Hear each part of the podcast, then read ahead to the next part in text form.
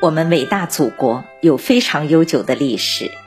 按照古代的传统说法，从传说中的皇帝到现在，大约有四千多年的历史，通常叫做上下五千年。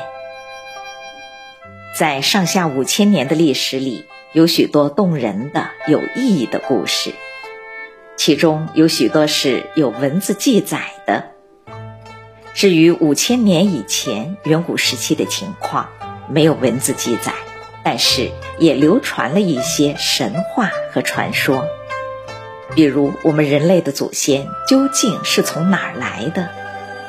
古时候流传着一个盘古开天地的神话，说的是在天地开辟之前，宇宙不过是混混沌沌的一团气，里面没有光，没有声音。这时候出了一个盘古氏，用大斧把这一团混沌劈了开来，轻的气往上浮就成了天，重的气往下沉就成了地。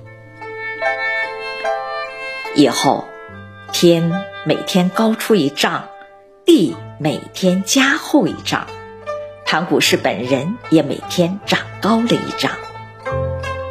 这样过了一万八千年，天就很高很高，地也就很厚很厚了。盘古氏当然也成了顶天立地的巨人。后来盘古氏死了，他的身体的各个部分就变成了太阳、月亮、星星、高山、河流和草木。